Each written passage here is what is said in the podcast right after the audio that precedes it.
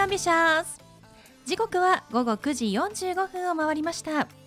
金曜日の夜いかがお過ごしでしょうか？パーソナリティの松野紗友子です。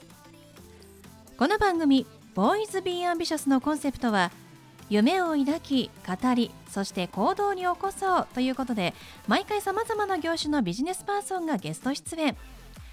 どんなビジネスをされているのかどうして始めたのかその思いを語っていただくそんな番組です。さあそして私と一緒に番組をお届けするのは柴田法務会計事務所の柴田純一先生です。先生よろしくお願いします。よろしくお願いします。柴田先生私先日、はい衝撃的な体験を経験をしまして。あらー、どんな方体験？あの夜中にですね寝ていたら消防車のサイレンがはい。非常に鳴ってまして、はい。まあなんか、まあ、火事もね、はい。あの乾燥で多いので、はい。あ近くであるのかななんて思ってたんですけど、明らかに多くてですね。うん。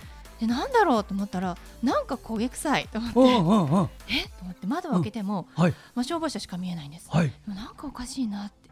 玄関のドアを開けたんですよ、はい。そしたら目の前隣のマンションから 出火してまして。ええうわーって上がっててはい。えー、と思って。で火が飛んできてこれはまずい。はいはい慌てて旦那さんを起こして、はい。火事だって本当火事だですええよ、えええ。ーと思ってでもなんか同じマンションの人誰も出てこなくてえちょっと待ってみんな大丈夫なの？みたいな。はい。えでもえなんか火の粉飛んでるけどってうん。消火器をはい。用意して、はい。やっぱ消火器の場所って常日頃から把握しておいた方がいいなって思いましたねそうですた。またまあの隣にあったんですけど、はい慌てて着替えて、はい。避難するようにメイクをして、はいまあ本当はメイクしちゃいけないんでしょうけどいやいやいやもうその ここのゆとりがね今の今の松尾さんがここにいる存在の理由ですからね。メイクをして、とりあえず大事なものは何だと、はいパソコン持ってはい。あの婚約指輪はめてうん。財産ですからね。であとは猫だって言って、うんうんうん猫をバ猫だってして あーしって言ったんですけど、うん。まあ、幸い風向き変わってえ？あの火もあの収まってきてはい。こっちには移らないかなと思ったので、まあ、身軽な状態でえ一応外には出たんですけれどもね、まあ、幸いね私は大丈夫だったんですがよかったですもう。いつ何が起こるかわからないなと思いまして、夜中も怖いのでね皆さん、うん常日頃から消火器の場所とか、はい。あとは大事なものをねはい。ちゃんと用意しておいくんだなって思いました。大事なものでちょっと聞きたいんですけど、はい。さっき婚約指輪を外しはめてて結婚指輪じゃないのね。結婚指輪はめてるので、あはめてる。ので。婚約指輪はあの普段はめないで取っておいてるので、なるほど。そとういう意味でねりあえずそれをはめて、はい全然さんじゃないじゃん もうすべて。さああと仕事はパソコン大事だからパソコンみたいな感じですけれど。もなるほどはい、ですね。ちょっとねびっくりした経験ですが皆さんもねちょっとはい。身の回り一回ね、はい。考えてみるいいきっかけかもしれないなって思いました。ね。まだ乾燥してますからね火の元気をつけてください、はい。それでは第100回ボーイズビーアンビシャススタートです。この番組は遺言相続専門の行政書士柴田法務会計事務所の提供でお送りします。それでは先生今夜のゲストのご紹介をお願いします。はい今夜のゲストはタロットセラピストの西澤静香先生です。西澤さんこんばんは。こんばんは。よろしくお願いします。よろしくお願いいたします。西澤さん、はい。タロットセラピストでいらっしゃるということなんですけれども、まあつまりどういったお仕事をしていらっしゃるんですか？はい、あのー今皆さんがこんなコロナの時にお悩みがありますよね。その悩み相談をタロットカードによって、えー解決していくという方法です。そうなんですね。あの占いタロット占いというのはねよく聞きますが、タロットセラピストっていうのはまたちょっと違うものなんですか？そうですね。あの私はタロットカードを使いまして、その方の内面的な悩みだったり、まああの道しるべだったりして方針をこうあのこのように定めていくような感じでお話しさせていただいております。そうなんですね、はい。ただ単に占うわけではなくって、まあ、セラピストとしてのアドバイスもしてくださると。そうですね。ね。はい。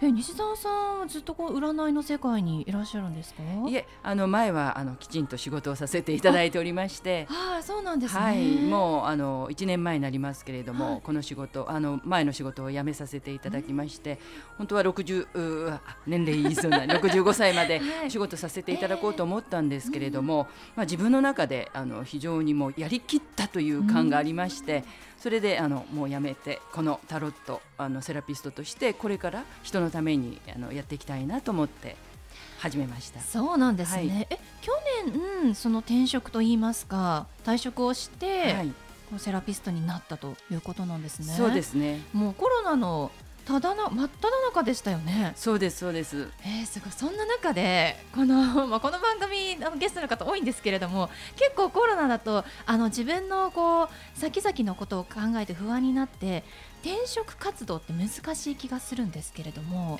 そういった不安っていうのはなかったですか？それがですねあの自分の中でこうなんか信念みたいなものがありましてあのもうこれでやりきったっていうなんかそのそこがもうこれで大丈夫っていうふうにもう後のこととかじゃなくてこれでもう終わりっていうことが自分の中で心の中にもう腑に落ちた感がしたのでこれ以上も続けることはないというもうなんかあの晴れ渡る澄み切った感じだったんですよね。本当これが不思議なぐらいですね。自分でも思わぬ感覚でしたね。そうなんですね、でもそれだけやりきったって思えるだけその前職でもう頑張っていらしたからこその感覚なんでしょうね。そうですね。実際そのタロットセラピストとして、はい、あのお仕事を始めてい。かがですか、はい、そうですね。あのまあ、えー、これからどうしようかって思ってる時にあのある方に、えーと、と誘いお誘いいただきましてこんなイベントがあるんでちょっとタロット占いというかしていただけませんか？という辞めた瞬間にそんなお話があったんですね。でやっぱりこれもやっぱりこのチャンスを自分であの掴み取っていかなければいけないということでやらせていただきました。だからなんか自分がこうだと思った時に流れが自分の方に向いてくるのかなっていうのがあります。そうなんですね。うん、その決めるのもご自身でタロット占いされたりするんですか？これがですね自分のことはもういいようにしかカードが出てこないので。なるほど。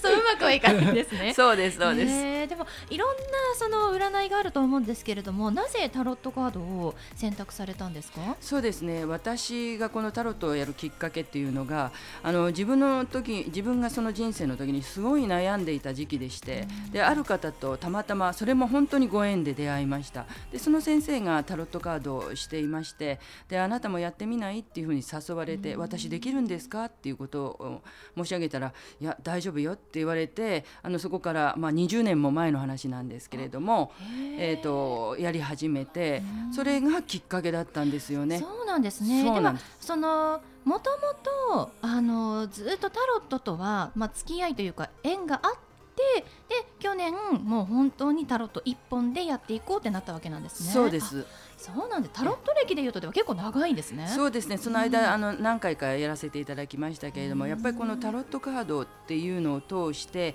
人生経験がないと、あのお話しすることができないんですね。やっぱりいろんなことを経験していくことで、あの相手の気持ちも理解できますので、そういうことのまあ20年必要な歳月だったんだなというふうに今思います。そうなんですね。その悩みを抱えてこられる方っていうのは、どういった相談が多いんですか？そうですね。若い方だとまあ恋愛だったり、まあ、仕事の悩みですね。で、まあ、ご結婚されてる方はご夫婦の悩みもう本当にお姑さんお姑さんとの悩み本当に普通の悩みでやっぱりこう抱えてることが多いですね。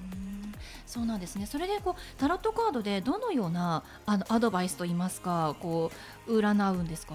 あの今あのタロットカードを見ましたときにその方の状況が出てくるんです。うん、でこれから先例えばどんなことがあってどういうことに注意しなければいけないのかっていうカードも出てきます。うん、でまあ未来の希望のカードも出てきます。それを総合して私が読み込んでいくんですけれども、その中で自分の中になんかピンとくるカードがあったらそれをその相手の方にあのお話しさせていただいてます。そうなんですね。タロットカードっていうのはこうすべて同じものになるんですか？皆さんお使いになっているものって。あのその方それぞれの読み方っていうのが違うので、あのやはりえっと人それぞれのあのカード同じカードが出てとしてもあの話し方だったり、はい、やっぱり読み取り方だったりのは様々だと思います。やっぱり占い師さんセラピストさんによって変わってくるということなんですね。そうだと思います。このタロット占いを受けるにあたって、なんか気をつけた方がいいことっていうのはあったりしますか？あのまあご自身の本当に悩んでることを全部こうさらけ出して言っていただければ、あのもうカードがそのまんまに出てきますので、あのあまり躊躇せずに。あの本当に身を私に任せていただければと思います。じゃあそのアドバイスをもとに、まあ、自分がどうしていくかっていうのを決めていくわけなんですね。そうですね。はい。わかりました。なんかこう背中をね押してほしい人とかなんかいますもんね。そうですねまあそういったきっかけにもなりますね。はい。ではその西澤さんに最後お聞きしますが、西澤さんの夢は何ですか？はい、私の夢はあのこのタロットカードのを通して皆さんに本当に、えー、と笑顔になっていただきたいあの本当に私と会ってほっとしてよかったと思っていただけるようなこれからの人生を送っていきたいなと思っています。本当にそうですね。吉畑先生ちょっとね我々も占ってほしいぐらいそうですね。ね 西田さんはね大きい組織のね女管理職でガンガンやってきた人ですから、まさかの西田さんがこういうのやるとは大決心だと思いますよ。ねちょっと楽しみですね、はい皆さんもぜひね受けてみてください、はいということで本日のゲストはタロットセラピストの西澤静香さんでした西澤さんありがとうございましたありがとうございました。ありがとうございました。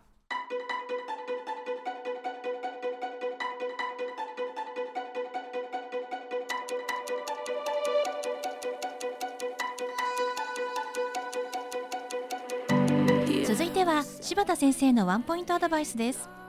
では先生今日はどんなお話をしてくださるんでしょうか？はい、えー、こんばんは。遺言相続専門の行政書士の柴田です、えーこの仕事を32年やっております。あの皆さん今晩もお耳をちょっと貸してください。あの私の専門は遺言書を作るということなんですねこの仕事はねご自分のためと同時に次世代の方のためにする仕事なんですねですから皆様がこれで私は一つ区切りだなとお感じになった頃にですね次の世代にどういうふうにして私のこの今までのものを引き継いでいけばいいかなということを考えた時に作るものが遺言書なんですね。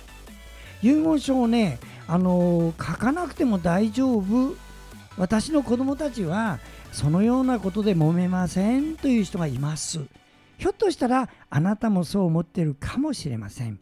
でもね、今日考えてみましょう。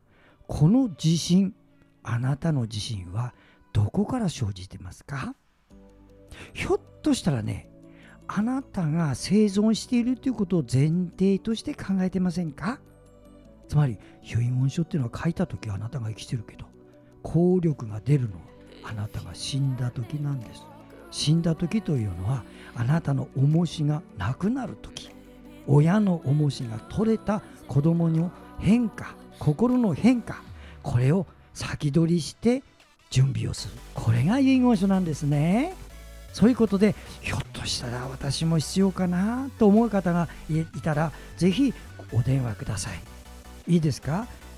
正しい推論と妄想は別ですよ。あの山の麓に人がいる。なぜなら煙が立っている。これは正しい推論ですよね。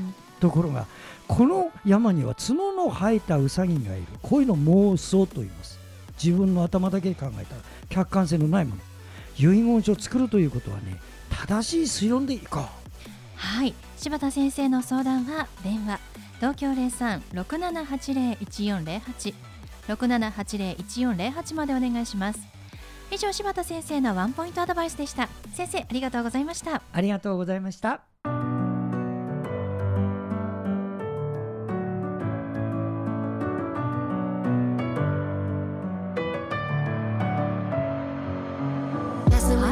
でお送りしてきました「ボーイズ・ビー・アンビシャス」いかがでしたでしょうか？